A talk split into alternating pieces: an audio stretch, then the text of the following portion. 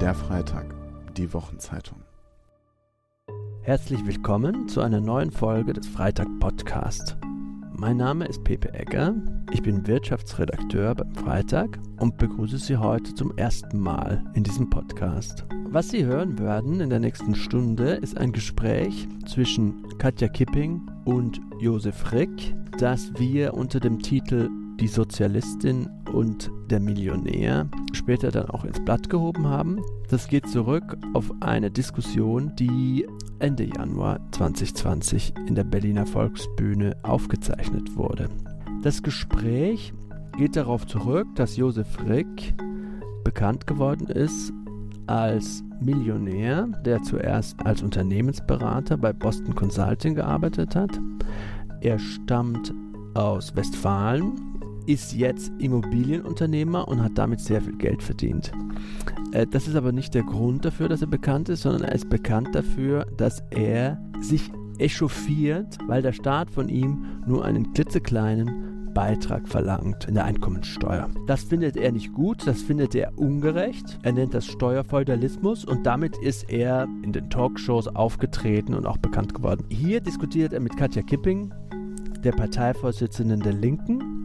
Das ist sie seit 2012 und im Juni dieses Jahres wird sich entscheiden, ob sie das auch in Zukunft weiterhin bleiben wird. Sie ist geboren in Dresden und seit 2005 Bundestagsabgeordnete. Sie beschäftigt sich vor allem mit Sozialpolitik, aber, und das wird sie dann auch gleich im Gespräch erklären, jede Politik äh, ist angewiesen auf das Steuersystem, weil äh, wenn ein Staat keine Einnahmen hat, kann er auch nichts ausgeben. Ist das deutsche Steuersystem gerecht? Ist es ungerecht? Schafft es die Aufgabe, die so ein Steuersystem eigentlich hat, zu bewältigen, nämlich Umverteilung? Der eigentliche Sinn des Steuersystems ist ja nicht nur die Finanzierung der Staatsaufgaben, sondern auch Umverteilung. Darüber diskutiert Katja Kipping mit Josef Reck. Viel Spaß mit der Diskussion. Frau Kipping, vielleicht fangen wir bei Ihnen an. Ist denn jetzt das Thema Steuern und Steuergerechtigkeit für Sie ein Thema, das Ihnen politisch nahe liegt oder das ein politisch leichtes Thema ist, womit man die Leute erreicht, womit man auch durchdringt in den Medien oder ist das ein schwieriges Thema? Ich finde, man sieht ja heute Abend, dass es doch ein gewisses Interesse an dem Thema gibt. Mein Hauptarbeitsfeld im Bundestag ähm, war und ist die Sozialpolitik und ähm, da muss man sich automatisch mit Steuern beschäftigen, weil ähm, es gibt eigentlich zwei Abwehrmechanismen, den, mit denen ich immer zu tun habe, wenn ich was gegen Kinderarmut tun möchte, wenn ich, aber auch wenn ich Fragen wie, wie kriegen wir ordentlichen Klimaschutz hin, bearbeite, ähm, bist du immer bei der Frage, wie wird das finanziert. Manchmal gibt's noch so eine so ein Versuch, wo man sagt, ja, das ist Quatsch, da werden einzelne Gruppen gegeneinander ausgespielt, da wird dann die hart arbeitende Verkäuferin gegen den Erwerbslosen oder die Alleinerziehende ausgespielt. Das ist auch so ein Abwehrtrick. Und die zweite Maßnahme ist dann immer, dahinter verstecken sich auch gerne Regierungsfraktionen, zu sagen, ja, das ist ja leider alles nicht finanzierbar. Und deswegen war für mich von Anfang an klar, ähm, auch wenn ich jetzt nicht im Finanzausschuss tätig bin, das Thema Steuergerechtigkeit ist ganz zentral und ich würde sagen, in keinem Politikfeld kannst du heute ohne eine wirkliche Umverteilung des die notwendigen Maßnahmen in Angriff nehmen. Also ich glaube, sowohl die Alltagsnöte der Menschen wie die großen Zukunftsaufgaben kriegen wir nur im Griff mit Steuergerechtigkeit. Und äh, deswegen war es für mich immer ein Kernanliegen, überall, wo ich rede, im Wahlkampf und wo wir Konzepte erarbeiten, deutlich zu machen, ähm, wir haben da auch ein alternatives Angebot. Und da redet man oft über Summen, die echt so den Alltagsverstand übersteigen. Also unser alternatives Steuerkonzept zieht Mehreinnahmen von 180 Milliarden Euro pro Jahr vor. Da schalten viele ab. Wenn es dann darum geht, dass man Hartz-IV-Betroffenen vielleicht nicht 10 Euro mehr geben darf, dann fangen die Leute wieder an mitzudenken, weil 10 Euro, das ist so eine Summe, mit der kann man was anfangen. Und ich glaube aber, das tut Not, sich ähm, dem zu stellen.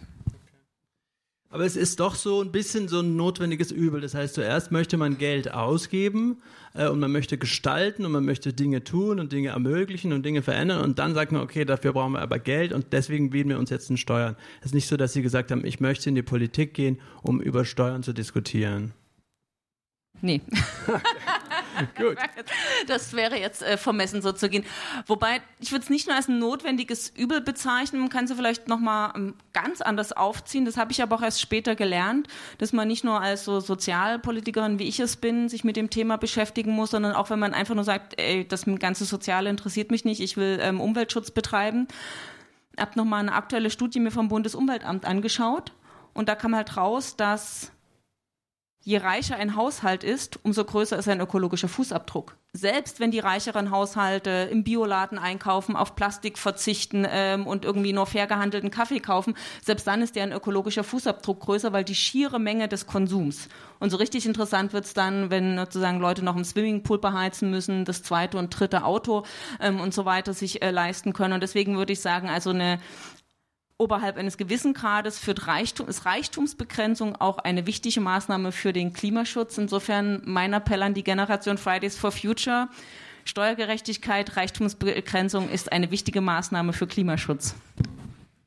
Das war ja auch interessant, als die Bundesregierung äh, das Klimapaket beschlossen hat, hat sie zuerst davor gewarnt, äh, dass es zu sozialen Verwerfungen führen könnte. Und dann hat sie eins beschlossen, das genau zu solchen verwirrt, führt, nämlich dass die, dass die Ärmsten am stärksten belastet. Gut, ähm, Herr Rick, äh, Sie sind heute bekannt als der Millionär, der mehr Steuern zahlen will. Äh, das war nicht immer so. Äh, und das, glaube ich, ist ja ein bisschen das Interessante bei Ihrer Geschichte auch.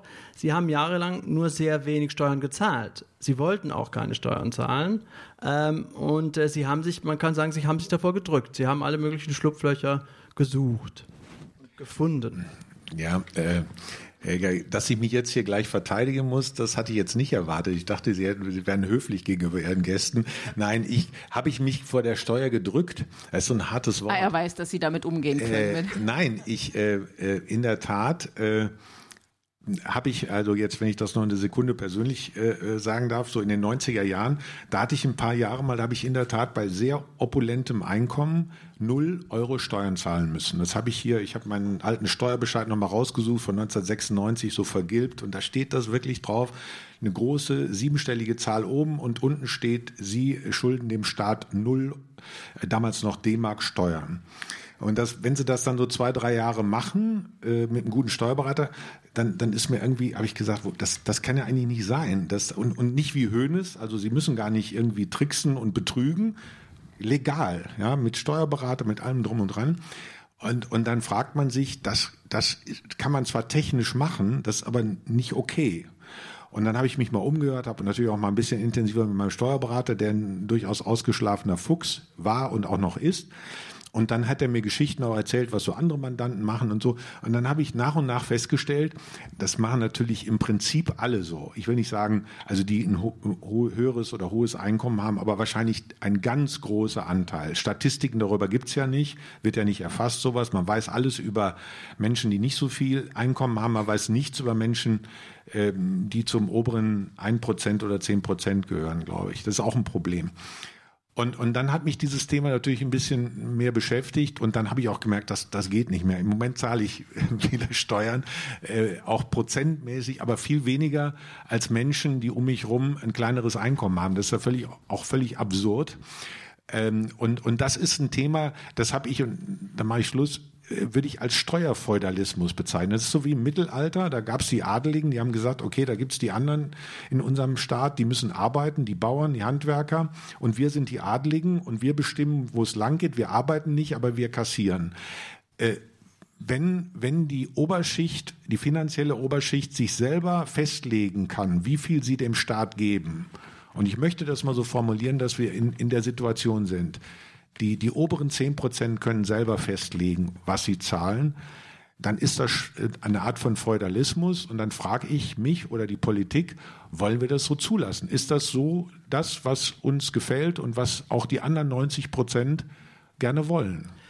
Mich würde jetzt da schon noch mal ganz kurz interessieren, wie haben Sie das genau gemacht? Also nicht jetzt im Detail, aber wie haben Sie das angestellt? Sie waren Angestellter und haben trotzdem sehr wenig Steuern gezahlt. Und dann die zweite Frage ist, woher kam das Umdenken dann?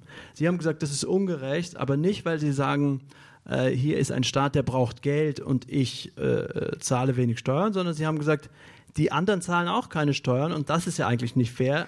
Ich sollte mehr zahlen, aber ich mache es erst, wenn es auch die anderen machen. So Ja gut, das ist natürlich äh, eine Kombination aus all dem. Das ist natürlich immer eine, nicht eine Frage des Einzelnen. Ja, das habe ich auch ein paar Mal gehört, wo Leute gesagt haben, ja, wenn du damit ein Problem hast, dann spende doch Geld oder zahl ein. Das, ist ja völliger Unfug. Ja, äh, es geht darum, dass alle, die von diesem Staat überproportional profitieren. Denn wer hier größeres Vermögen hat oder hohes Einkommen hat, der profitiert ja immer auch von allen anderen. Das macht ja nie jemand ganz alleine. Das gibt's ja gar nicht. Ähm, dann, dann, dann ist das eine Verpflichtung, die sich daraus schon ergibt. Ja, und dann gilt das für alle. Das ist mein, mein äh, äh, Anknüpfungspunkt, dass ich selber ein paar Dinge über mich erzählt habe. Das habe ich gelernt, das gehört äh, in den Medien dazu, sonst nimmt man das nicht wahr. Ja, sonst sagt man ja, der erzählt einer irgendwas. Und also als ich zum ersten Mal meine Steuererklärung einem Journalisten auf den Tisch gelegt hat, da hat der äh, äh auf, da ist der wach geworden, hat gesagt, oh, das, das sowas gibt's und dann müssen wir mal gucken und dann kann ich eine Story daraus machen. So läuft das ja wohl. Ne? Und das ist der einzige Grund. Es geht nicht um mich. Es geht, ja, das ist leider so, dass man das plakativ machen muss. Und als ich mal gesagt habe, als es um den Soli ging, äh, die Frau Kram-Karrenbauer stellt mir dann jedes Jahr ein Maserati auf den Hof. Dann haben die Leute gesagt, oh, das ist ja was ganz Verrücktes. So ein Auto kriegt der, weil er die Soli nicht zahlt. Ich habe mich dagegen gewehrt. Ich habe gesagt, die oberen 10 Prozent müssen den Soli weiterzahlen. Was denn sonst? Da kann man doch nicht ernsthaft drüber diskutieren, ja, wie das in der politischen Arena passiert. Nicht von Frau Kipping, aber wenn Sie mit Herrn Lindner reden, dann wird er Ihnen Argumente bieten, warum man diesen Menschen auch noch den Maserati auf den Hof. Ich meine, wie absurd ist sowas? Ja, aber das bringt man nur rüber mit einer Metapher, mit einem Bild, habe ich den Eindruck. So, deshalb habe ich das gesagt. Ähm, wie beurteilen Sie das, dieses Steuergebaren, dass es also da ja eine Zeit lang tatsächlich gab? Was würden Sie dazu, was hätten Sie dazu gesagt, wenn Sie Herrn Ricke 1997 getroffen haben? Na, mein Ansatz war, weniger auf die moralische Schiene zu gehen. Also ich meine, ich werbe immer um Spenden für tolle Projekte und so, das mache ich schon auch. Aber äh, mein Ansatz war nicht zu sagen, das muss der Einzelne ähm, lösen, sondern verdammte Aufgabe in einer Demokratie von gewählten Parlamenten und auch von Regierungen ist es, dafür zu sorgen, dass wir Steuergerechtigkeit haben.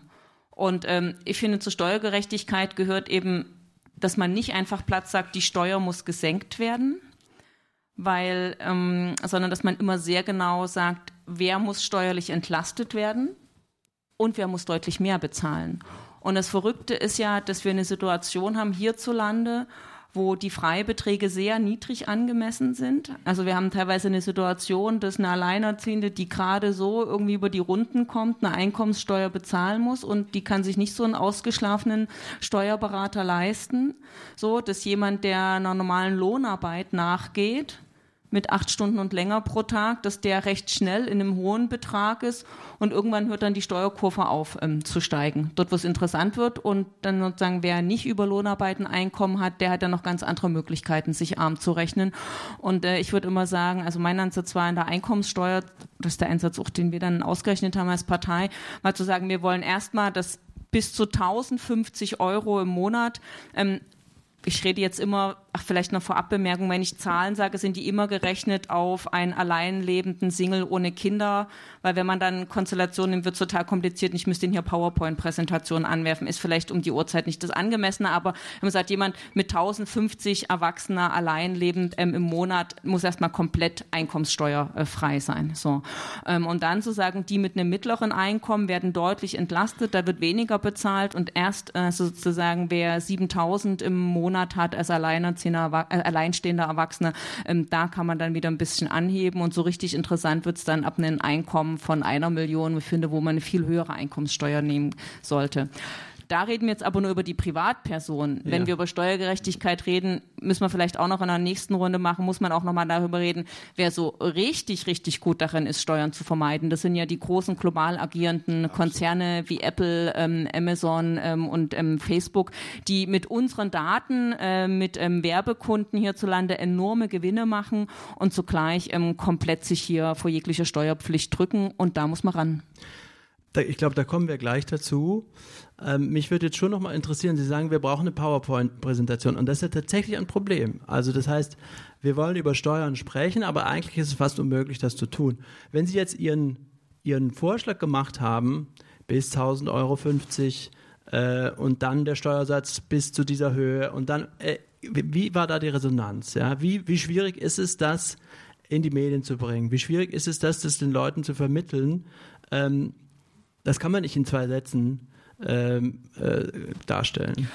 Nee, deswegen sind natürlich so eine Metapher total hilfreich. Und ähm, als ich das schöne Zitat mit dem Maserati gehört habe, hab ich, war ich dann noch so frei, das gleich ähm, in Talkshows zu verwenden. Also zum Beispiel um das Thema Soli ging, das immer wieder runterzurechnen, weil in der Tat viele Leute gedacht haben, der Soli wird ähm, abgeschafft, die gucken auf ihre Steuererklärung, ah, ich muss im Monat 15 Euro oder 20 Euro Soli bezahlen. Mensch, wenn ich die mehr habe, das hilft mir schon mal wirtschaften, ist doch super, wenn der abgeschafft wird. So, dass das aber heißt, wenn der komplett abgeschafft worden wäre, dass wir irgendwie 20 Milliarden weniger haben, die irgendwo eingespart werden müssen. Jetzt kann man mal raten, wo. Ähm, nicht bei der Ausstattung der Börse, sondern wahrscheinlich eher bei der Infrastruktur, bei der Bahn, ähm, beim Bildungswesen, also alles Sachen, worauf gerade Menschen, die sich jetzt nicht eine Privatschule leisten können, ähm, besonders darauf angewiesen sind. Und immer wieder deutlich zu machen, Steuern ist nichts Abstraktes, sondern was wird damit bezahlt? Schulen, Schienen, Bus- und Bahnanbindung, Kultur, all diese Dinge, die unser Leben, unsere Gemeinschaft reich machen, dafür braucht es Geld und deswegen brauchen wir Steuergerechtigkeit.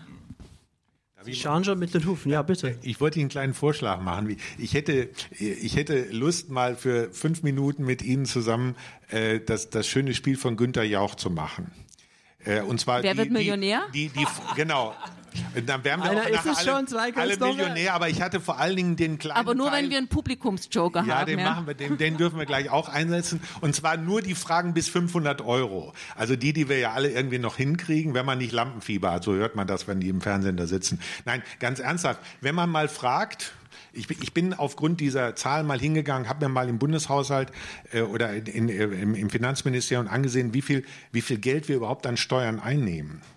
So, und das sind so rund 750 Milliarden. Und wenn Sie die ganzen anderen Steuern mal weglassen, die Steuern auf Einkommen und Ertrag im allerweitesten Sinne sind das 350 Milliarden.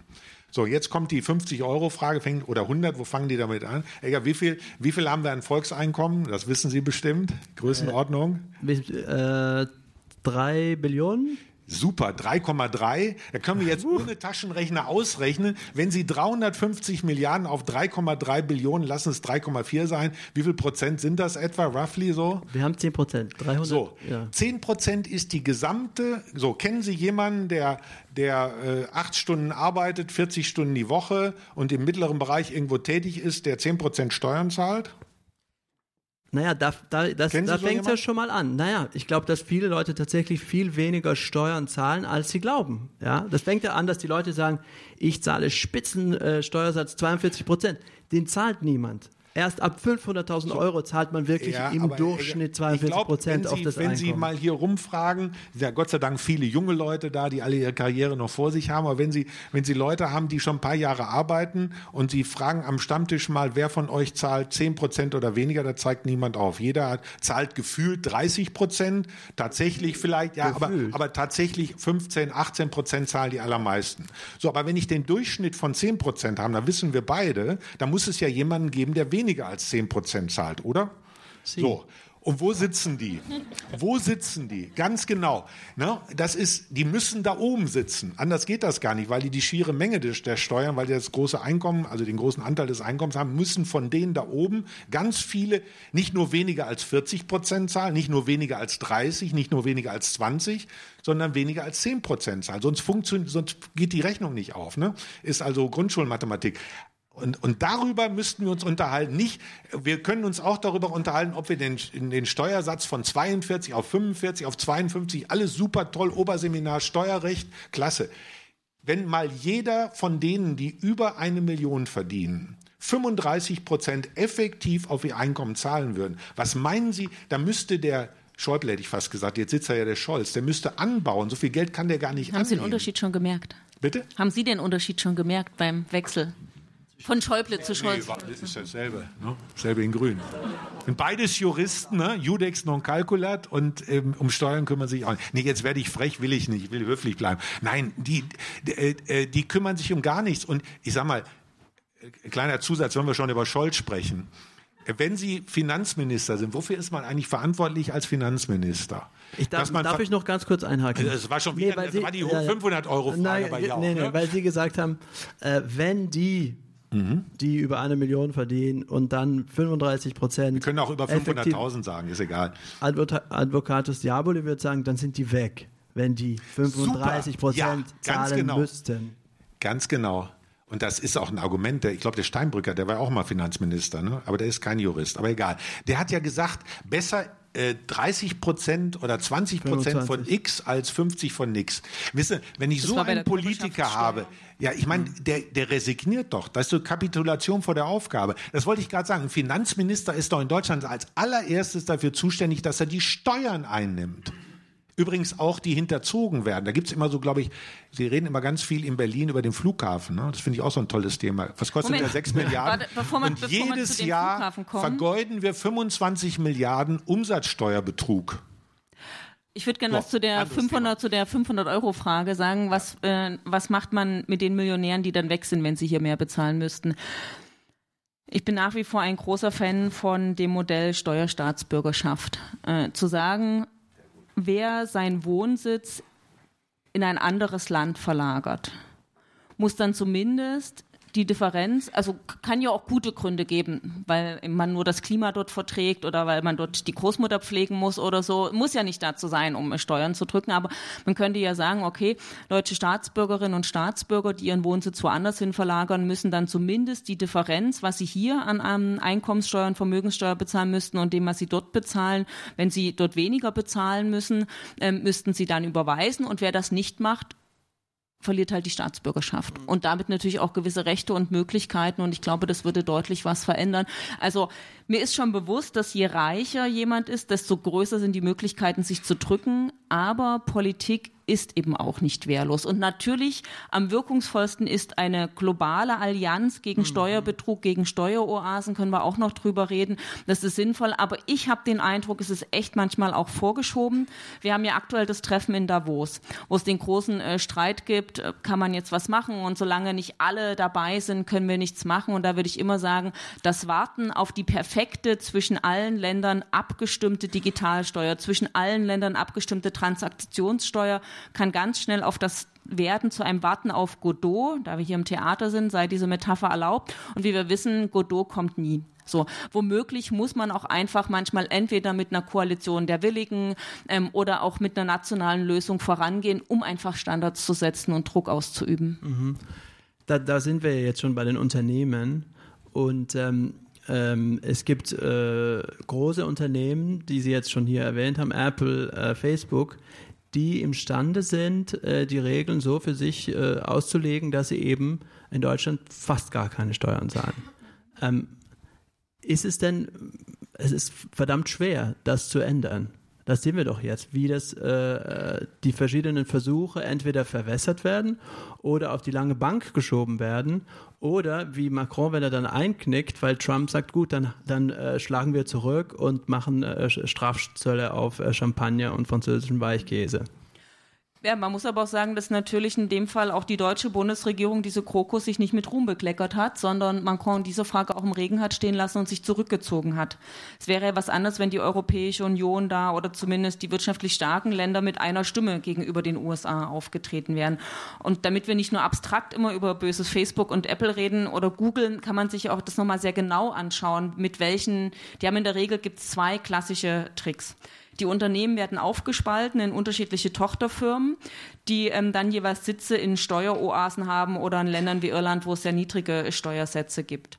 Und dann passiert im Fall ähm, Apple ist das äh, zum Beispiel so, dass alle Umsätze, die die hier machen, weil Menschen hierzulande sehr viel von den Produkten kaufen, hier wird aber keine Gewinnsteuer fällig, sondern das würde äh, sozusagen dann, ähm, oder wenn hier Gewinne anfallen, sagen, müssen die automatisch eine extrem hohe Lizenzgebühr bezahlen an das Unternehmen in Irland, wo deutlich niedrigere Steuersätze dran sind. Hinzu kommt noch, dass die dann meistens noch in einem anderen Land, nämlich in Niederlanden, wo wenn Geld hin und her geschickt wird, ähm, keine Quellsteuer bezahlen müssen, die also über einen Umweg auch noch die Quellsteuer sparen. Und ähm, diese Lizenzgebühr ist extrem hoch, jenseits dessen, was vorstellbar ist. Und hier könnte natürlich sogar eine nationale Steuergesetzgebung dazwischen grätschen, indem sie sagt, also wir setzen eine gewisse Grenze an Kosten, die man überhaupt als Betriebskosten abzugsfähig machen kann. Also ich meine, ähm, Ja, jeder, der eine Lohnsteuer hat, kann auch gewisse Kosten im Nachhinein einrechnen, aber da kann man auch nicht exorbitant. Dafür gibt es auch Grenzen, so für Otto-Normalverbraucher. Und da könnte man sagen, also Lizenzgebühren, okay, kann man bezahlen, die dürfen aber eine gewisse Höhe, zum Beispiel irgendwie fünf Prozent des Gewinnes nicht überstreiten. Das könnt ihr abzugsfähig bei der Steuer machen, den Rest nicht. Andere Sache ist ähm, dann bei Google, die machen unglaublich viel Gewinn, weil sie von deutschen Werbekunden was haben, weil wir mit unseren Daten, was ja die ähm, sagen, Ressource der Gegenwart ist, mit der viel Geld gemacht wird. Ähm, weil sie aber hier keinen Sitz haben, keine Betriebsstätte haben, fällt das hier nicht an. Da könnte man natürlich sagen, okay, wir müssen das Steuerrecht dem digitalen Zeitalter anpassen. Und das heißt, du kannst nicht nur Betriebsstätte als ein Ort, wo formal der Betrieb gemeldet ist, machen, sondern du könntest auch sagen, eine virtuelle Betriebsstätte und es wird geschaut, wo findet überhaupt die Wertschöpfung statt? Wo werden Daten eingespeist, wo zahlen Werbekunden hin? Und mit so einer virtuellen Betriebsstätte, das kann man ähm, ins Steuerrecht ein einfügen, könnte man machen. Auch da hat das, haben die deutschen Finanzminister in der Vergangenheit sind sie immer davor zurückgeschreckt. Und, Und da würde ich sagen, ja. es ist am Ende fehlender politischer Wille. Es ist nicht nur, weil es technisch nicht möglich ist. Das glaube ich nicht. Ich meine, das fängt ja, das geht ja dann auch in Richtung Steueroasen und irgendwann kommt man drauf, dass auch die Niederlande eigentlich eine Steueroase sind oder noch viel näher. Ich habe mal hier recherchiert in Berlin eine Geschichte von einem Haus, wo eine Immobilienfirma das Haus gekauft hat und die saßen auch, dann habe ich geguckt, wo ist die Firmenanschrift, die saßen in einer Steueroase und das war Zossen in Brandenburg, äh, weil dort ist die Gewerbesteuer, der Hebesatz einfach viel niedriger als in Berlin und das heißt, dort gibt es Briefkastenfirmen von, äh, von solchen Firmen. Und ich denke mir, das müsste man ja auch, das wäre ja doch etwas, wo jetzt wirklich niemand sich rausreden kann und sagt, da können wir nichts machen, weil es ist zu global, ja. Ähm, Müssen wir mal an den, was ist das, am Bürgermeister von Zossen, die Gemeinde Zossen uns wenden. Ja. Aber ganz oft ist natürlich ähm, das global und das sind noch viel niedrigere Steuersätze, ne? Klar. Bermudas, Cayman-Inseln und die Niederlande wirken ja deswegen so, weil es gibt teilweise bilaterale Verträge, wo die sich von Quellsteuern drücken. Wir hatten, um vielleicht nochmal einen weiteren Vorschlag zu ähm, unterbreiten, wir haben ja gesagt, wenn jemand Geld an eine Steueroase verschiebt, ist es ja jetzt so, dass man von staatlicher Seite nachweisen muss, dass das nur eine Briefkastenfirma ist, wo nur pro forma hin verschoben wird.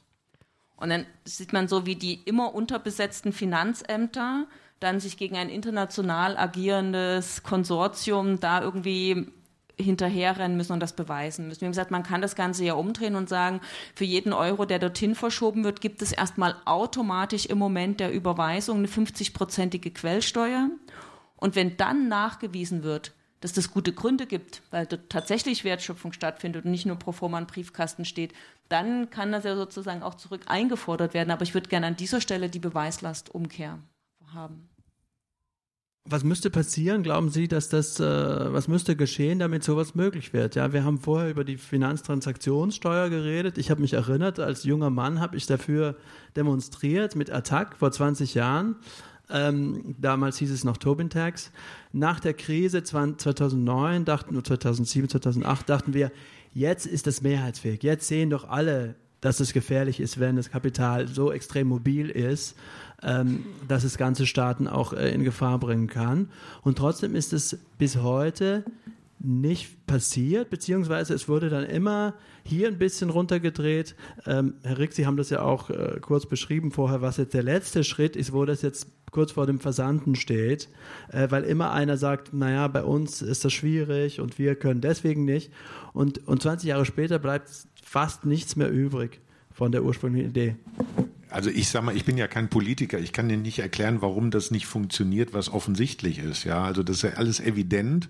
Da würden wir ja hier als Bürger, die wir hier sitzen, sagen, also da kann man ja keine weitere Minute drüber nachdenken, machen. Ne? Frau Kipping hat das ja hervorragend beschrieben. Sie müsste und ihre Partei müsste ja jetzt 90 Prozent ähm, bei den nächsten Wahlen bekommen, denn 90 Prozent naja, profitieren davon. 50 reich. Ja, aber es, aber es, ja, aber es ist ja so. Äh, und nur die 10 Prozent. Die, die Genossen. Die, ja, ja äh, weiß ich nicht. 90 Prozent ist in der Tat, das äh, ist dann irgendwie vielleicht auch wieder unschön. Nein, aber jetzt ganz ernsthaft, äh, das, äh, was dahinter steckt, da brauchen wir wahrscheinlich einen Psychologen dafür. Ähm, oder äh, gerade auch bei den, bei den vermögensbezogenen Steuern, ja, die sind natürlich alle äh, da das Vermögen ja verschoben werden kann, gefährdet, dass sie dem Staat durch Verlagerung entzogen werden. Natürlich ist das so. Ja, aber ich meine, wenn man das weiß, kann man ja was dagegen tun. Sie haben das ja angedeutet und, und da möchte ich unterstützen. Da bringe ich immer noch gerne unsere amerikanischen Freunde. Ich habe ja auch äh, einige Jahre äh, auch mein Einkommen, Teil meines Einkommens in den USA versteuern dürfen. Und dann lernen Sie die mal kennen, die Freunde. Die sind an der Stelle total schmerzfrei. Äh, und die sagen genau wie Sie, wenn du einen amerikanischen Pass hast und so lange zahlst du hier die Steuern. Wo du bist, interessiert uns null. Und wenn du die nicht zahlst, dann haben wir da sehr autoritäre Methoden, wie wir an das Geld kommen. Und wenn du dich entscheidest, deine Großmutter im Ausland zu pflegen, wie sie sagten, und den Pass abzugeben, was du tun kannst, dann sagen die nicht nur, das kannst du tun, sondern dann gibt's da auch noch eine kleine Motivation, nämlich eine Exit-Tax. Dann sagen die, okay, dann zahlst du bitte mal, ich glaube im Moment ist es 20 Prozent auf dein Vermögen und dann kannst du gehen. Ja, nicht einfach so. Die sind noch ein bisschen weniger nett als Frau Kipping. Und das akzeptiert da jeder. Auch jeder Reiche. Warum können wir nicht das machen, was diese, das kapitalistischste Land der Welt macht? Das ist doch total einfach. Das heißt, hier fehlt einfach der Wille, es zu tun, ja. Und wenn Sie dann Bill Gates oder Warren Buffett hören, die, die, ich meine, wer bin ich? Ja, das sind ja noch mal ganz andere Größen vom Vermögen. Die sagen, hey Leute, wir zahlen zu wenig Steuern. Wie kann das sein, dass meine Sekretärin mehr Steuern zahlen muss als ich? Das sagen diese Menschen. Die sind ja nur weit entfernt davon, zu sagen, dass sie jetzt hier die Weltrevolution verkünden. Warren so. Buffett sagt ja auch, es gibt ein, there is a class war and my class is winning it. Also. Ähm, ja. Aber ich, mich würde trotzdem, trotzdem interessieren, wie das ist nicht da, die Antwort auf Ihre Frage jetzt, oder? Nee, aber es gibt da, es gibt ja da schon auch ähm, Organisationen, die aktiv etwas dafür tun, dass es so ist und dass es so bleibt und dass es sich nicht ändert. Genau. Ja. Ähm, das, und der Steuerzahler. Die, äh, äh, da sind sogar Leute, die äh, teilweise unsere Beiträge bekommen. Wenn ich den IHK-Chef von Düsseldorf immer höre, ein ehemaliger äh, Vorstand von, von der, von der Trinkhaus- und Burkhardt Bank, was der für einen ja, ich will jetzt nicht unhöflich werden, also für ein, ein, ein, ein also ein, ein, der agiert als Lobbyist als sonst gar nichts. Und das nennt sich IHK, Zwangsmitgliedschaft, da müssen wir dabei sein. Ne? Da können Sie nicht sagen, wenn Sie ein Unternehmen haben, dann wollen wir nicht mitmachen. Der vertritt Sie aber gar nicht. Und diese ganzen Familienunternehmen, die haben alle das gleiche, das gleiche Ziel. Jetzt können in einer freien Gesellschaft, kann es solche Organisationen geben. Bund der Steuerzahler ist auch so ein, so ein schöner Haufen. Aber man sollte sie mal als solche deklarieren. Das sind alles Organisationen, die für nicht die oberen zehn Prozent, für das obere Prozent agitieren. Das können Sie tun, aber bitte mit Label. Also das sind jetzt wieder die Leute für die obere, das obere zehn, das obere Prozent, so wie Herr Lindner immer für die Apotheker, Notare und Hotelbesitzer agitiert. Das ist wunderbar, dass es ihn gibt. Die sollen den wählen. Wer, wer nicht Apotheker, nicht Notar und nicht Hotelbesitzer ist, äh, bei dem verstehe ich das nicht. Aber das ist ja dann eine freie Entscheidung in einer Demokratie. Wir müssen das klarer machen. Ihre Frage war ja, woran hapert's? Ich fange mal ganz abstrakt an. Offensichtlich gibt es ja Klassenbewusstsein bei den Superreichen. Vielleicht bräuchte es mehr Klassenbewusstsein bei denjenigen, die nicht zum obersten 1% gehören. Und um jetzt noch zwei ganz konkrete äh, Sachen vorzuschlagen, selbst das, was wir jetzt an Steuergesetzgebung haben, wird ja nicht immer konsequent angewendet. Da gibt es ein ganz einfaches Mittel. Es gibt Jobs im Öffentlichen, die finanzieren nicht nur ihre eigene Stelle, sondern noch viele andere nützliche Arbeitsplätze mit. Das sind Betriebsprüfer. Wenn immer ich irgendwo dafür gekämpft habe, dass es mehr Krankenpfleger gibt, dass mehr Lehrkräfte eingestellt werden, überall, wo wir für einen Schulsozialarbeiter oder für einen Sozialarbeiter gekämpft haben, hieß immer, Mensch, das kostet, wie soll das bezahlt werden? Und dann musste man immer so einen Umweg gehen und sagen, ja, aber jeder Sozialarbeiter, der nur einen Jugendlichen davon abhält, ähm, gestraftätig zu werden, hat sein gesamtes Einkommen verdient, weil in dem Moment, wo ein Jugendlicher straftätig wird, wird es für die Gemeinschaft öffnen, also und so weiter. Bei Betriebsprüfern ist es so, da musst du nicht den langen Weg über Volkswirtschaft und Zusammenhänge machen, sondern wir haben es sozusagen schwarz auf weiß, je nach Jahr, dass ein Betriebsprüfer Wirtschaftsprüfer beim Bund zwischen 1,3 und 1,5 Millionen Euro zusätzliche Steuereinnahmen einspielt. Würde ich das sagen, wenn ich Finanzministerin wäre und sagen würde, okay, wir brauchen mehr Geld, würde ich nicht überlegen, wo kann ich Leute abbauen, sondern wie kriege ich um Gottes Willen mehr Betriebsprüfer und würde sozusagen super Ausbildungskurse machen und alle, die es da an den Universitäten gibt, headhunten und abholen und ins Ministerium holen. Die dürften und mir das auch super verdienen, ja, ähm, weil selbst mit einem super Einkommen äh, würden die uns noch mehr Geld einspülen. Absurderweise ist aber zu beobachten, dass die Zahl der Betriebsprüfer eher zurückgegangen ist. Man ist ja beim Finanzamt das Gleiche. Wir denken beim Finanzamt als erstes, Reflex, oh nee, schlimm, äh, hoffentlich bleiben wir der von, äh, vom Hals, von der Pelle. Aber tatsächlich, wenn wir denken, ein großes Finanzamt mit vielen Beamten und Beamtinnen wäre für mich zum Beispiel gut, weil das hieße, der Staat hätte mehr Geld und der Staat könnte dann mehr Geld verteilen, wenn er mehr Steuereinnahmen von den Reichen erzielt, dann könnte er das Geld hinterher auch besser einsetzen. So, ja, das wäre jetzt eine. Das stimmt. Hilfreich wäre natürlich noch zusätzlich, wenn all diese Mitarbeiterinnen und Mitarbeiter der Finanzämter auch eine entsprechende politische Ausrichtung von der Spitze des Hauses bekommen, die dann nicht heißt, äh, guck bei den Ärmsten der Arm, ja, ähm, oder guck bei dem kleinen Bäcker oder dem Spätshop-Besitzer, sondern guckt mal, wo es besonders um besonders viel Geld mhm. geht. Weil das will ich schon auch nochmal sagen, das fand ich auffällig als jemand, der sonst viel mit, also es gibt in Dresden im juristischen Bereich Staatsanwälte, die sind darauf spezialisiert zu gucken, wenn jemand der Sozialleistungen bekommt und der kriegt dann zum Beispiel Betriebskosten zurücküberwiesen oder hat mal einen kleinen Job und so genau zu prüfen, wo irgendwie 10 Euro zu wenig zurückgezahlt wurden, dann wird ein Ordnungswidrigkeitsverfahren in die Wege geleitet. Also das ist alles total ineffizient, das kostet richtig, aber das sind Leute voller Energie und Akribie dahinter. Und dieselbe Akribie, dort wo das große Geld ist, das wäre echt hilfreich. Da muss ich ich jetzt ganz schnell noch einen Satz hinzufügen, weil das perfekt ist. Ich sehe das ganz genauso. Ich habe im letzten Herbst einen, zufällig einen Artikel gelesen, ich weiß nicht mehr in welcher Zeitung, da stand ganz groß drin, genau wie Sie sagen, da ging es da aber um Hartz IV. Äh, es wurde festgestellt, wir haben 17 Millionen Hartz IV-Betrug in einem Jahr. Jetzt kann man. Nee, das waren Rückforderungen. Also 60. Oder es waren Rückforderungen. Entschuldigung. Aber 17 Millionen, Millionen die Zahl war. Und jetzt kann man sagen, 17 Millionen, da kann man immer sagen, ist das jetzt viel oder wenig? Das hängt immer davon ab, über was wir gesamthaft sprechen. Ich hatte nur die Zahl. Und am nächsten Tag kam dieser Skandal von äh, Excum, ne, wo also ähm, äh, Vermögensanleger sich eine Steuer haben zweimal zurückzahlen lassen. Äh, und da standen auch 17. Also da, da konnte man denken, aha, die Kleinen betrügen den Staat um 17 und die Großen auch. Nur, nein, es waren 17 Milliarden. So, und dann ist der Unterschied, also der geneigte Leser sagt, das ist ja dann so gleich verteilt, die unteren betrügen um 17 und die oberen auch. Nein, das ist mal 1000. Das, die, die oberen, und das sind nur, äh, es kommen ja statistisch für diese Betrügereien nur 40.000 Menschen in Deutschland in Frage, weil nur so viele in den Millionenbereichen Geld, über Geld und Vermögen verfügen. Das heißt, diese 40.000 wenigen Menschen haben 17 Milliarden betrogen.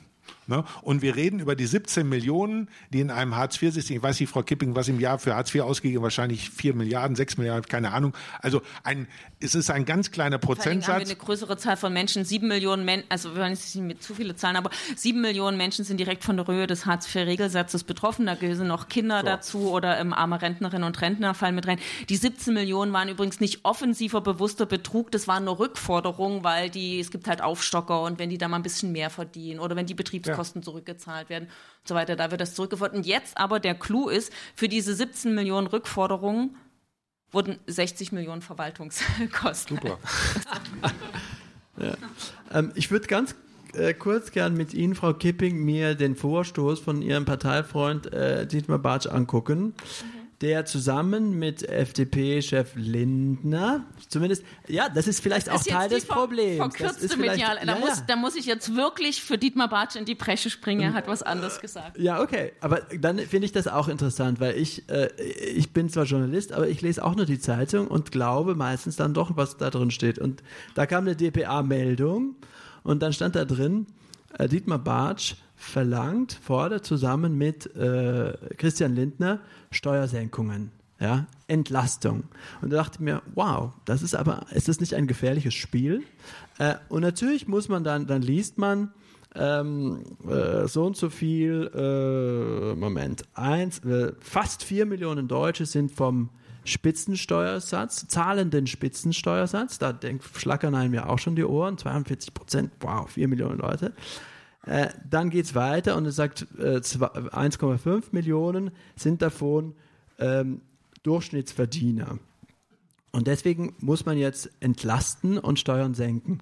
Und ich dachte mir, ja, man muss jetzt bis zum siebten Paragraphen, da, siebten Absatz da runterscrollen, wo dann tatsächlich auch Herr Bartsch sagt, wir wollen aber tatsächlich die Reichen höher besteuern. Wir wollen die, äh, die Durchschnittsverdiener entlasten und die Reichen höher besteuern. Äh, aber das ging natürlich da unter. Ähm, und die Frage ist, bleibt dann nicht am Ende hängen, Steuern runter? Und das ist ja das, was Lindner die, jeden Tag sagt. Mhm. Okay, da wir ja so schön unter uns sitzen, kann ich ja ganz vertraulich sagen, ich habe auch erstmal ähm, die Überschrift gelesen und hatte so ein bisschen Puls. Hab gedacht, jetzt musst du mal den Dietmar anrufen. wie kommt das denn? Wir haben doch ganz andere Beschlusslage und es war aber so, wie ich schon vermutet hatte, was er deutlich gemacht hat, und damit haben, sind wir überall im Wahlkampf unterwegs gewesen, jedem zu sagen, passt auf, wenn euch eine Partei Steuersenkungen verspricht, fragt immer ganz genau, welche Einkommensgruppe davon wie betroffen ist und wie viel die Einkommensmillionäre mehr haben und wie viel ihr persönlich mehr habt. Deswegen haben wir klar gesagt, wir wollen alle bis zu einem monatlichen Einkommen von 7000 Euro entlasten. Das heißt schon, kann man sagen, auch Menschen mit einem mittleren Einkommen entlasten. Wir haben das dann noch damals runtergerechnet. Für einen Facharbeiter im Durchschnitt bedeutet das zum Beispiel 200 Euro im Monat weniger, für eine Verkäuferin 125 Euro pro Monat weniger. Dafür mussten wir dann aber auch Leuten mit ähm, 8000 und mehr erklären, ja, das muss muss dann auch mehr bezahlen. So, ja, das gehörte dann auch zur Redlichkeit dazu. Gut, das ist journalistische Freiheit. Da würde ich jetzt an der Stelle sagen, also ich habe mir die Originalpressemitteilung und Aussagen von Dietmar Bartsch gleich angeguckt, die waren komplett äh, sauber. Das ist natürlich schon auch die Frage, wie sauber dann von Presseseite das so dargestellt worden ist. Aber ich bin deswegen dazu übergegangen zu sagen, ich rede lieber entweder von Steuergerechtigkeit oder nenne die einzelnen Fälle, anstatt abstrakt zu sagen, Steuern rauf oder Steuern runter. Genau, weil die Geschichte ging ja dann weiter. Das heißt, in DPA und Süddeutsch und überall stand dann, noch 1965 musste einer den 15-fachen Durchschnittslohn verdienen, um den Spitzensatz zu, den Spitzensatz zu zahlen. Heute ist es schon äh, beim eineinhalbfachen. Was man vergessen hat zu sagen, damals war der Spitzensatz 56 Prozent und heute ist er 42. Das ist ein Riesenunterschied. Also im Grunde ist das das Resultat einer Steuersenkung und jetzt sagen sie, ah, der Spitzensatz fängt aber schon äh, früher an. So. Das, das, das fehlte da über, überall, die Information. Also das stimmt. Das, äh, über Zusammenhänge wird ganz äh, wenig gesprochen. Und es kommt auch diese 42 Prozent, von denen die Rede ist, die zahlen die ja nicht aufs gesamte Einkommen, sondern dann erst oberhalb, ne, ab, einer, ab einem gewissen Einkommen, je nachdem, wie die Familienkonstellation ist. Und das betrifft für viele nur einen ganz kleinen Teil ihres Einkommens, auf das sie die 42 Prozent bezahlen. Auch das äh, wird verschwiegen. Auch total schön ist, wenn irgendwie erzählt wird, ja, die Reichen zahlen ja jetzt schon die Hälfte des gesamten ähm, Steueraufkommens. Gemeint ist dann immer das Einkommenssteueraufkommen. Was komplett vergessen wird, ist andere Steuern wie Verbrauchssteuern, Konsumsteuern, unabhängig von Einkommen, ähm, die Alleinerziehende, die Pflegekraft und der Millionär denselben Steuersatz bezahlen. Also deswegen über Zusammenhänge muss viel aufgeklärt werden. Und in der Tat, ich glaube, wir haben schon ein Problem, dass es ökonomischen Analphabetismus gibt, der halt auch natürlich gezielt ähm, befeuert wird. Und da gibt es wirklich Lobbyinstitutionen wie die Initiative Neue Soziale Marktwirtschaft, die kommt da immer mit Tortengrafiken auf den Markt, wo du den Eindruck hast, wir müssen jetzt sammeln für Millionäre, weil es denen so Frau schlecht Kipping, geht. Wollen, wollen wir nicht mal dagegen halten zusammen? Ich meine, wenn wir, wenn wir, wir haben doch jetzt so eine schöne Statistik gehabt, jetzt kommen wir wieder auf Günther Jauch zurück und können Herrn Egger wieder fragen, jetzt kommen wir zur 500 Euro Frage. Na, ganz im Ernst, da wird ja gesagt, die oberen 10 Prozent kann man sich ja leicht leicht merken, äh, äh, zahlen die Hälfte der Steuern und die unteren 90 zahlen die andere Hälfte der Steuern. Ist ja die logische Konsequenz daraus. Ne? Und wir haben eben gesagt, es sind rund 350 Milliarden, also die Hälfte davon 175 Milliarden. Und das obere, die oberen 10 Prozent, ja, ich, ganz bewusst, für, nur lassen Sie es ruhig bei der Einkommensteuer. Die oberen 10 Prozent verdienen, äh, haben wir, haben Sie eben richtig gesagt, Größenordnung, zahlen 50 Prozent der Steuern, verdienen etwa äh, knapp 40 Prozent, 36, 38 Prozent von diesen 3,3 haben Sie eben schön ausgerechnet. Das sind 1,2 Billionen. Wenn Sie 175 Milliarden, die haben wir eben ausgerechnet, die Hälfte auf 1,2 Billiarden. Ich bleibe noch mal bei dem Prozentsatz. Wie viel ist das? Das sind keine 20 Prozent, keine 30. Die oberen 10 Prozent zahlen 175 auf 1,2 Billionen, zahlen irgendwas um die 20 Prozent oder 18 Prozent an Ertragssteuern. So allein das müsste doch jeden wachrütteln und sagen, Leute, mit den 42 Prozent, das steht nur in den Büchern. Können wir mal bitte anfangen, nur 30 Prozent zu nehmen oder 5, und zwar effektiv. Dann könnten wir die unteren und die oberen 10 Prozent, die fangen beim Einkommen Verheiratete irgendwie 130.000 an. Da sind eine ganze Menge, die da drunter sind. Dann könnten wir die komplett von der Einkommensteuer befreien und sagen, die oberen zahlen die 35 Prozent und dann führen wir noch eine Vermögenssteuer ein, die wirklich greift und ein bisschen höhere Erbschaftssteuer, das ist ja heute eine Bagatellsteuer, können sie auch nochmal 100 Milliarden einnehmen. Dann braucht kein Mensch mehr unter 100.000 irgendeine Steuer mit dem Finanzamt was zu tun. Sagen, wäre das nicht traumhaft? Und Sie können es verkünden, nicht Herr Lindner, denn für die Leute brauchen wir das doch gar nicht. Und jetzt haben wir noch ein kleines Problem. Leider wählt immer noch die Mehrheit Parteien, die dafür sorgen, dass nicht ihre Steuern weniger werden, genau. sondern die der oberen 10 Prozent. Habe ich jetzt nicht verstanden. Entschuldigung, können Sie das nochmal sagen? Nein, das Problem ist, äh, dass immer noch eine Mehrheit gegen ihre eigenen Interessen wählt. Mhm. Unsere Parteien, die ihre eigenen äh, Steuern dort äh, nicht abgesenkt haben und äh, das ist ein Problem. Ich merke das in jeder Talkshow mit Christian Lindner. Ja. Da kannst du mir schon die Uhr danach stellen. Es ist so wie beim Tatort. Irgendwie nach 20 Minuten gibt es die erste Verfolgungsjagd. 20 Minuten Talkshow mit Christian Lindner kommt sein Plädoyer. Die Linken reden nur über die ganz Armen und über die ganz Reichen. Es gibt aber nicht nur die Ränder, es gibt auch die Mitte. Das sind die Leute, die hart arbeiten. Und du siehst den schwer arbeitenden Handwerker, der da im Erzgebirge wirklich schwer schuftet, um sein Unternehmen über Wasser zu halten und so weiter. Und die müssen hier so hohe Steuern bezahlen und die müssen entlastet werden. Und deswegen muss der Soli weg und so weiter. Und am Ende bist du aber bei Steuerentlastung wovon auch der gut verdiente Handwerker im Erzgebirge noch gar nichts hat, äh, weil der nämlich auch nicht eine Million Einkommen äh, ähm, hat. Mh, ja. Aber die Mitte wird, deswegen sage ich dann jedes Mal, wenn Herr Lindner die Mitte und die Handwerker und die hart arbeitenden Menschen anruft, kannst du immer sicher sein, der schiebt die vors Loch. Das aber ist aber, das, das Problem ist, nur ganz kurz, das Problem ist, dass das teilweise halt wirklich funktioniert. Ich hatte jetzt in der Redaktion ein Gespräch mit einer Kollegin und die meinte als erstes, äh, Steuern, ja, die Mitte muss entlastet werden. Und dann sa sagte sie, ja, aber wer ist eigentlich die Mitte? Und dann sagst du, ja, du, du und ich und das geht dann so bis zum Anwalt. Ja, und ich dachte mir, okay, wenn das die Mitte ist, dann hat Herr Lindner gewonnen, weil das ist unmöglich, die Mitte. Aber Jetzt gibt es nur ganz Nein, kurz daran er, er vertritt ja nicht die Mitte. Er schiebt ja nur die Mitte vors Loch, um Lobbyarbeit für die obersten 10 Prozent zu machen. Weil Sie haben ja, ja, und Sie haben versucht, mal den Begriff der Mitte wieder zu reklamieren. Machen Sie das immer noch? Geht das? Ist das ein, ist das ein Projekt, das man versuchen soll? Ist der Begriff zu retten?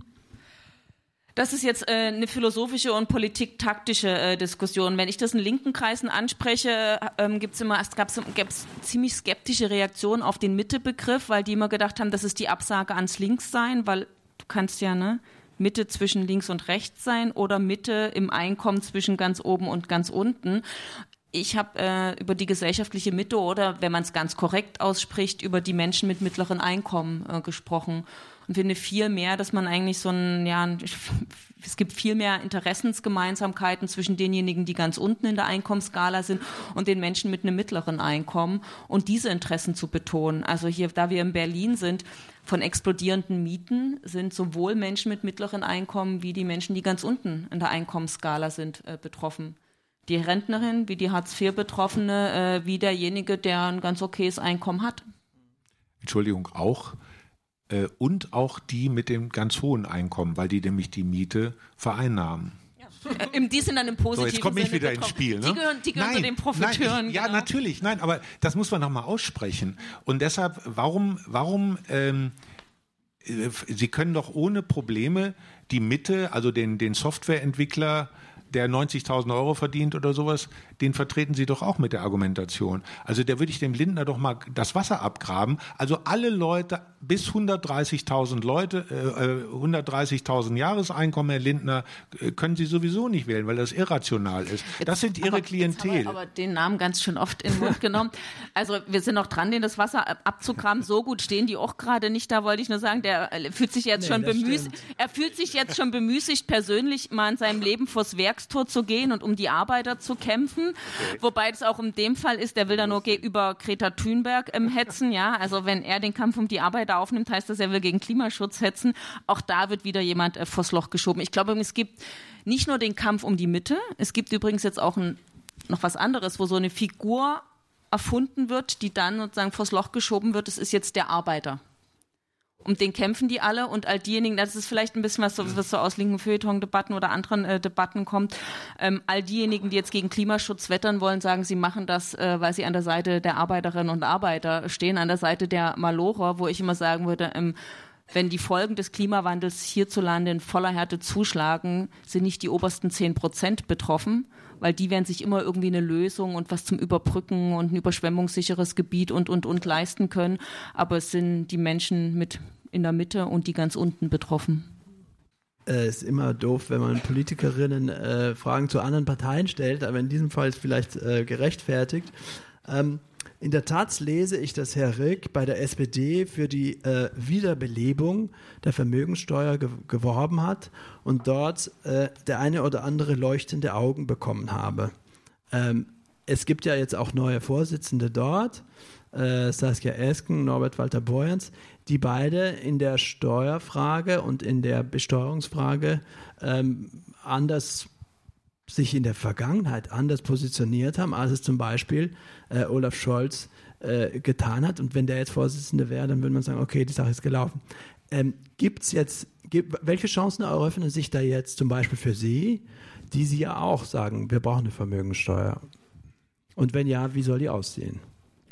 Ich finde es sehr ermutigend, ähm, die Töne, die da auch von der neuen SPD-Spitze öffentlich wurden. Und es sind ja vor allen Dingen, also zumindest im Fall von ähm, Walter Norbert Borjans kann man ja sagen, das sind ja nicht nur eine andere Rhetorik, die er anschlägt, sondern er hat ja damals als Finanzminister in NRW, da hatten sie ja sogar mal mit ihm Kontakt, ähm, hat er ja wirklich eine andere Praxis an den Tag gelegt. Also das muss man noch mal in Erinnerung rufen. Er hat damals diese Steuer-CD aufgekauft, ähm, wo Hinweise drauf standen, in welchem Maße wie Steuerbetrug stattfindet das haben nicht viele Bundesländer gleich von Anfang an mitgemacht, sondern da gab es sehr viel Skepsis, ähm, was das anbelangt, dass wir sagen, die stehen da für einen anderen Kurs, wie ich finde, auch recht glaubwürdig. Natürlich ist die SPD auch ein umkämpftes Feld, da darf man sich auch nichts vormachen. Aber womöglich ist es ein Zeichen dafür, es gibt ein wachsendes Bewusstsein, dass der Neoliberalismus, wo es immer hieß, es wird im Sozialen gekürzt, es wird privatisiert und es wird knallhart auf äh, entfesselten Markt gesetzt, dass der die Krisen nur verschärft hat, die soziale Spaltung, die Klimakrise, dass das am Ende auch den Boden bereitet hat für den Rechtsruck. Und ich glaube, es gibt ein wachsendes Problembewusstsein. Sogar bei einigen derjenigen, die draufzahlen würden, wie Herrn Rick, die sagen, Mensch, ähm, wenn wir die Demokratie und die Gesellschaft das, das, was jetzt gut ist, bewahren wollen, braucht es ein wirkliches Umsteuern. Und dieses Umsteuern beginnt auch mit einer Umverteilung von oben nach unten mhm. und von privat zu öffentlich. Genau, aber ich meine, im Grunde geht es ja tatsächlich äh, in all diesen Fragen um Umverteilung. Wenn's, wenn wir äh, darüber nachdenken, warum machen wir ein progressives Steuersystem? Äh, es geht um Umverteilung. Die Frage ist, die Ungleichheit nimmt permanent zu einfach weil das Einkommen aus Vermögen schneller wächst als das Einkommen aus Arbeit. Ist denn das Steuersystem überhaupt noch das Instrument? Kann das denn in dem äh, Ausmaß, wie es wichtig ist, da noch gegensteuern? Oder, ich wollte ja auch, dass Sie untereinander mal anderer Meinung sind, brauchen wir da stärkere äh, Mittel, Stichwort Enteignung? Ja, also ich finde, die Eigentumsfrage muss man stellen schon, also in der Mietenfrage haben wir es ja gesehen aus purer Notwehr weil wir erleben ja im Mietenbereich eine massive Enteignung der gesellschaftlichen Mitte durch explodierende Mieten. Und insofern fand ich das äh, Volksinitiative Deutsche Wohnen und Co. enteignen eine ganz großartige Botschaft und auch eine Art von Notwehr, die übrigens Kräfte freigesetzt hat, die dann bis im Senat getragen haben. Also meine These ist, ohne dieses Volksbegehren und dieses Stellen der Eigentumsfrage wären Mietendeckel nicht durchzusetzen gewesen. Also das hat ein Druck entfaltet, ein Problembewusstsein geschaffen. Ich will auch nochmal sagen, Steuergerechtigkeit, Umverteilung ist eine fundamentale Voraussetzung für alles, was wir an Umsteuern wollen. Aber in der Tat hört dort mein Denken als demokratische Sozialistin nicht auf, sondern ich finde, man muss darüber hinaus schauen, inwieweit können wir auch andere Formen des Wirtschaftens stärken. Also ich nenne das mal gemeinwohlorientiertes Wirtschaften. Andere sprechen da von postkapitalistischer Morgenröte. Das drückt sich aus, die einen sagen dazu Commons, die anderen äh, solidarische Ökonomien, Genossenschaften, Share Economy. Das kann man jetzt soziokulturell hat da jeder so seine Vorlieben. Ich finde entscheidend, dass nicht die Profitorientierung im, Mittel steht, im Mittelpunkt steht, sondern die Gemeinwohlorientierung. Und da muss man jenseits der Verteilung über Steuern natürlich auch schauen, wie können wir diese anderen Formen des Wirtschaftens stärken. Auch da könnten andere Regierungsmehrheiten was bewirken. Wenn wir zum Beispiel sagen, bei öffentlichen Aufträgen werden gemeinwohlorientierte äh, Formen deutlich bevorteilt, ähm, wäre das eine klare Unterstützung, dass sowas sich ausbreiten kann. Oder wenn man sagt, ähm, all diejenigen, die kooperativen gründen, werden darin eher unterstützt, anstatt weiter mit Hartz-IV-Sanktionen schikaniert zu werden. Auch da kann man Unterstützung leisten. Also kurzum, mein Denken hört nicht an der Umverteilung per Steuer auf, aber es ist eine wichtige Voraussetzung, damit im Pfadwechsel möglich wird. Wenn ich Gehen Sie da noch mit, oder nee, da würde ich, da da würde ich jetzt mal ein bisschen, würde ich äh, äh, mal ein bisschen widersprechen wollen. Ähm, äh, und zwar mit einem Hinweis, wenn ich das noch darf, ähm, zu, weil die Vermögensteuer in der Tat das Entscheidende ist aus meiner Sicht, um überhaupt äh, ein, eine, eine, ein, ein, ein Minimum an Fairness in einer Gesellschaft zu halten. Wenn, wir haben ja alle hier dieses schöne Smartphone. Jetzt komme ich zur abschließenden Frage von Günter Jauch. Wenn Sie, äh, wenn Sie, nein, wenn Sie Vermögen haben, ich habe ja auch sehr lange für, Nur für Hinweis, die DAX-Konzerne Medienpartnerschaft macht der Freitag, nicht das ZDF. Die haben ja, jetzt ja. nicht so eine Million, Nee, die, ich die glaub, müssten Sie RTL mitbringen, oder so, ist ja egal. Stimmt, Nein. ja. Äh, aber äh, jetzt, äh, äh, wenn Sie, wenn Sie sich mal angucken, wie sich Vermögen entwickelt und wenn Sie, wenn Sie in Unternehmen unterwegs sind, dann gibt es dort äh, typische Eigenkapitalrenditen, die fangen bei 10 Prozent an. Da lachen meistens die Finanzvorstände noch, wenn sie mit Projekten kommen mit 10 Prozent Verzinsung, da sagen die, wir wollen doch hier unser Unternehmen nicht in den Ruin fahren, bringen Sie mal was Vernünftiges. Äh, da reden wir dann über 20 Prozent. Und wenn wir auf unsere Unternehmen gucken, da liegen wir auch in der Größenordnung. Wenn Sie nur mal 10 Prozent annehmen an Verzinsung des Kapitals an Vermögen, was sie haben. Und sie denken in Generationen. Man sagt ja immer, eine Generation, das sind immer 30 Jahre, ne? und dann kommt der Erbfall. Wenn Sie die Zeit nehmen und Sie haben 10% Verzinsung, wie entwickelt sich das Vermögen?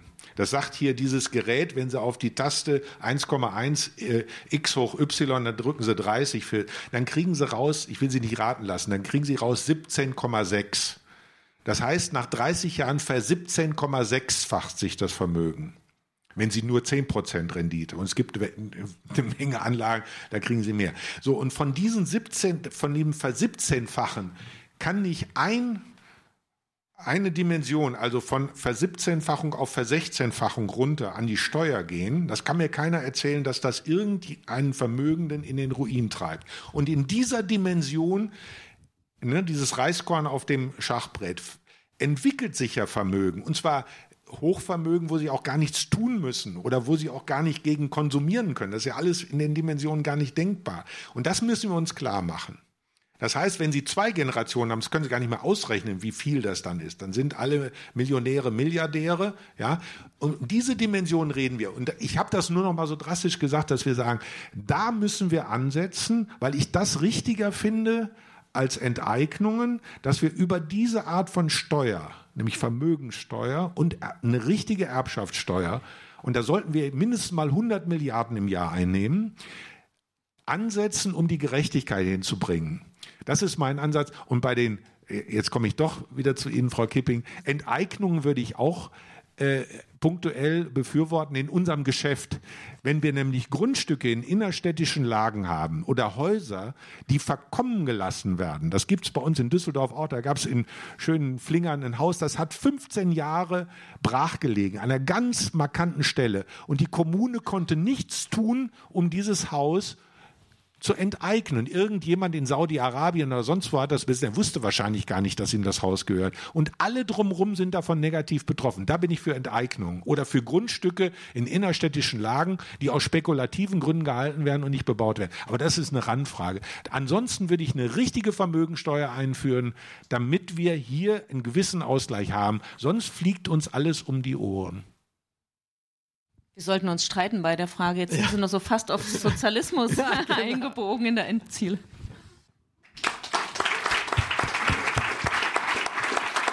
Danke vielmals an Sie beide, an das Publikum. Äh, jetzt können Sie äh, die Probe machen, was der Journalismus daraus machen wird. Wenn Sie nächste Woche den Freitag kaufen, dann werden Sie sehen, was da drinnen steht. Schönen Abend noch.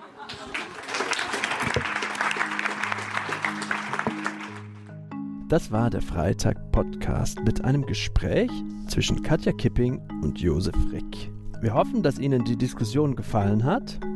Und wenn das so ist, freuen wir uns wie immer über positive Bewertungen bei Apple Podcasts. Weitere Artikel aus den Bereichen Politik, Wirtschaft, Kultur und Alltag finden Sie natürlich auf www.freitag.de. Den Freitag-Podcast können Sie übrigens auch abonnieren über Apple Podcasts, Spotify und alle anderen Podcatcher Ihrer Wahl.